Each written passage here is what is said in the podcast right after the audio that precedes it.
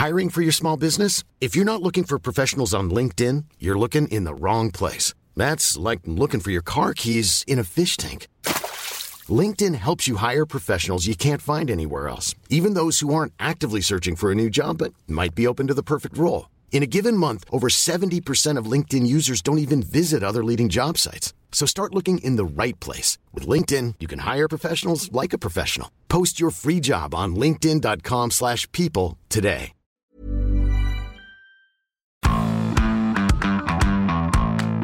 Bonjour à toutes et bonjour à tous et bienvenue dans Zone Mixte, le podcast du service des sports de 20 minutes. Vous en avez pris l'habitude. Et aujourd'hui, je suis avec le doux, le gentil, l'adorable Nicolas Camus. Voilà. Salut Nico. Salut Antoine, salut tout le monde.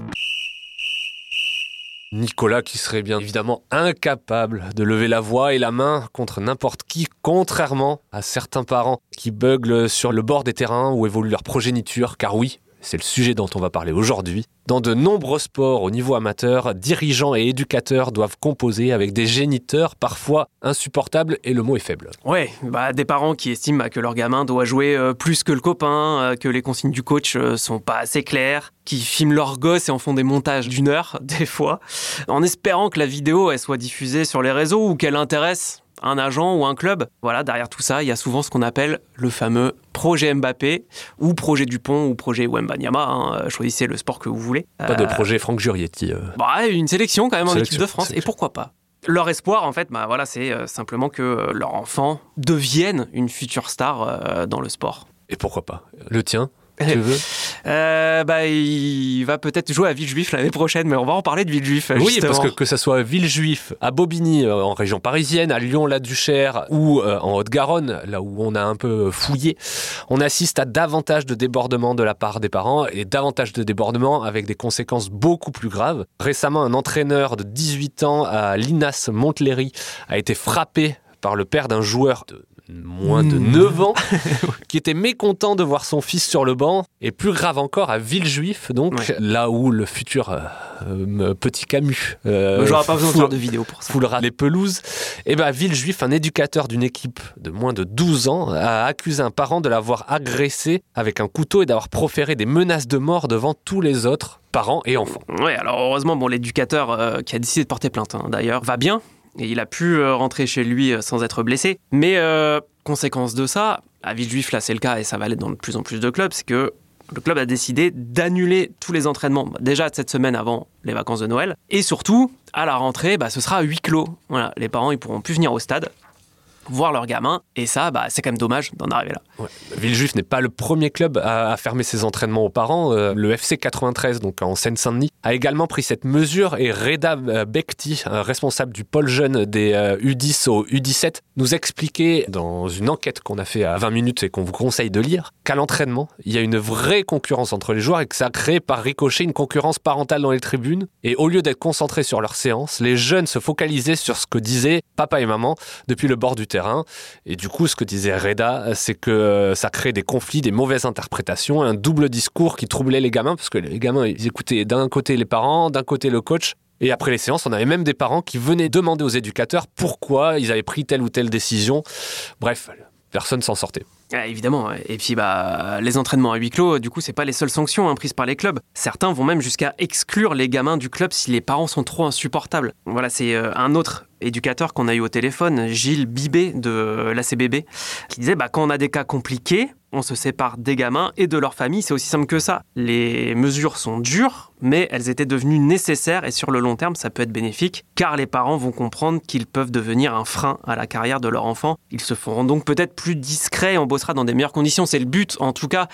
Et même cet éducateur, enfin, il nous disait quand même qu'il était euh, désolé d'en arriver là pour les gosses. Enfin, les gosses, ils veulent ju- juste jouer au rien. foot ou au rugby. Enfin, ils sont pour rien. Ils veulent jouer à ce qu'ils aiment et à cause de leurs parents, ils sont exclus du club. Évidemment, au début, ils voulaient pas faire ça, mais ils en sont arrivés à cette extrémité parce, qu'il y a plus de choix. Jusqu'au U10, les résultats euh, sont pas trop compris dans les matchs et les parents accordent beaucoup trop d'importance euh, aux buts marqués par, par leur enfant, les positions, euh, les remplacements, les passes faites à un tel ou un tel. Bref, ça devenait complètement fou. Et à tel point que, là on parlait de club, mais ça va même plus loin. Certaines institutions ont aussi commencé à sévir pour contrer ce fléau. Par exemple, il y a 4 ans, donc on parlait du football, mais c'est un peu dans tous les sports, hein, euh, on le disait, la Fédération française française de basket avait partagé un test à destination des parents de jeunes joueurs intitulé Un supporter ou insupportable. ou les deux. Ou les deux. pas dans ce cas-là. Afin de les sensibiliser au fair play douteux de certains parents, le comité départemental de la Loire de basket, encore dans cette discipline et même allé plus loin depuis l'an passé avec son guide du parent de mini-basketteurs qui permettait de voir si l'on faisait partie des parents fanatiques, supporters, absents ou excités. Et l'instance a aussi créé l'Observatoire des incivilités afin de tenter d'enrayer le phénomène. Bref, tout un tas de, petites euh, initiatives pour euh, montrer aux parents qu'il faut calmer le jeu.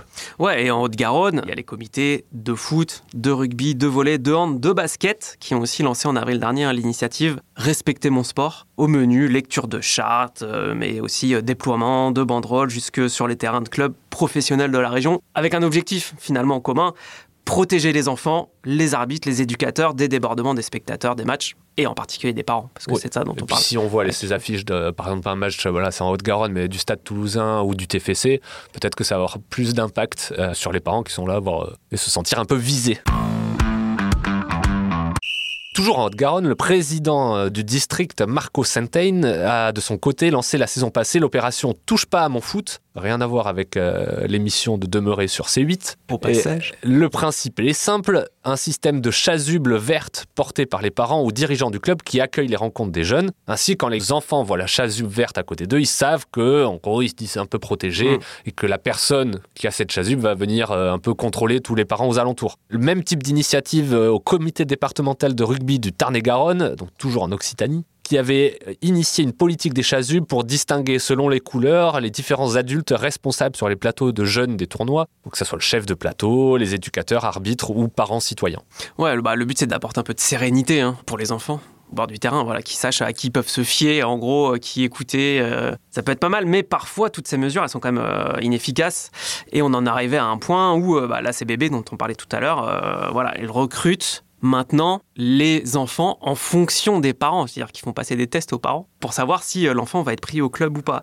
Et donc c'est toujours euh, Gilles Bibé qui nous dit, euh, bah voilà, les parents, j'essaye de les connaître, de savoir ce qu'ils font dans la vie, comment ça se passe à la maison, de voir si l'enfant, en fait, il est perçu comme leur cible pour ramener de l'argent ou s'il est juste entouré et soutenu dans sa passion. C'est ça la- le nœud du truc, Bah oui, Antoine. le, le projet Mbappé, au-delà de devenir un footballeur professionnel, c'est surtout la volonté des parents de euh, faire de leur héritier une machine Afrique, évidemment.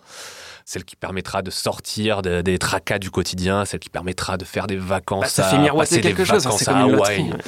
et compagnie.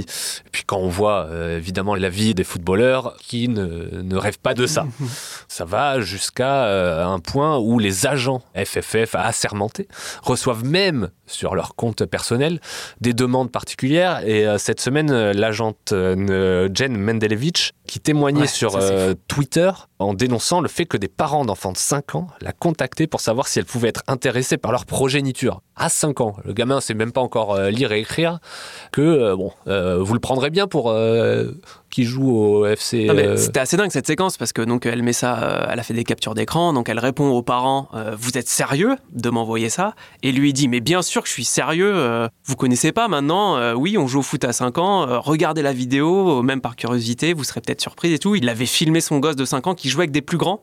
Apparemment, ça durait une heure et demie. Allez lire si vous voulez sa réponse, elle est censée pour le coup. euh, oui, et elle à- à espère. Mandelevich. Elle espère que ses collègues Font la même chose, font surtout. même, le même type de réponse. Et arrête d'abord, à cet âge-là, votre enfant, laissez-le grandir, s'amuser, et vous inquiétez pas, si votre enfant il est bon, on va le détecter hein, à 9 ans, 10 ans, 11 ans, enfin plus tard. On a quand même eu, euh, dans les papiers qu'on a publiés, euh, un parent repenti hein, qui nous disait que, bah oui, en fait, c'était ça le truc, c'est qu'il avait pris son rêve et il l'avait transposé à son gamin. C'est ça le truc finalement. Lui, il n'avait pas réussi à être footballeur, il voulait que son gamin le soit.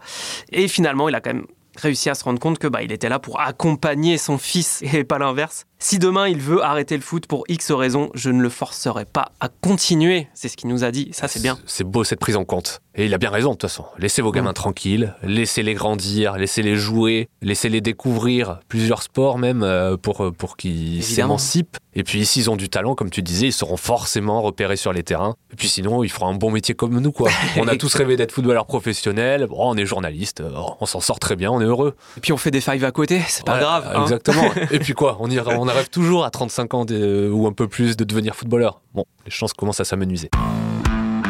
Allez, prenez soin de la marmaille, passez de bonnes fêtes et nous on se retrouve en janvier pour de prochains podcasts. Mais Salut Nico. bien sûr. Salut Antoine, merci à tout le monde. Passez des bonnes fêtes. Ciao, ciao ciao. à bientôt.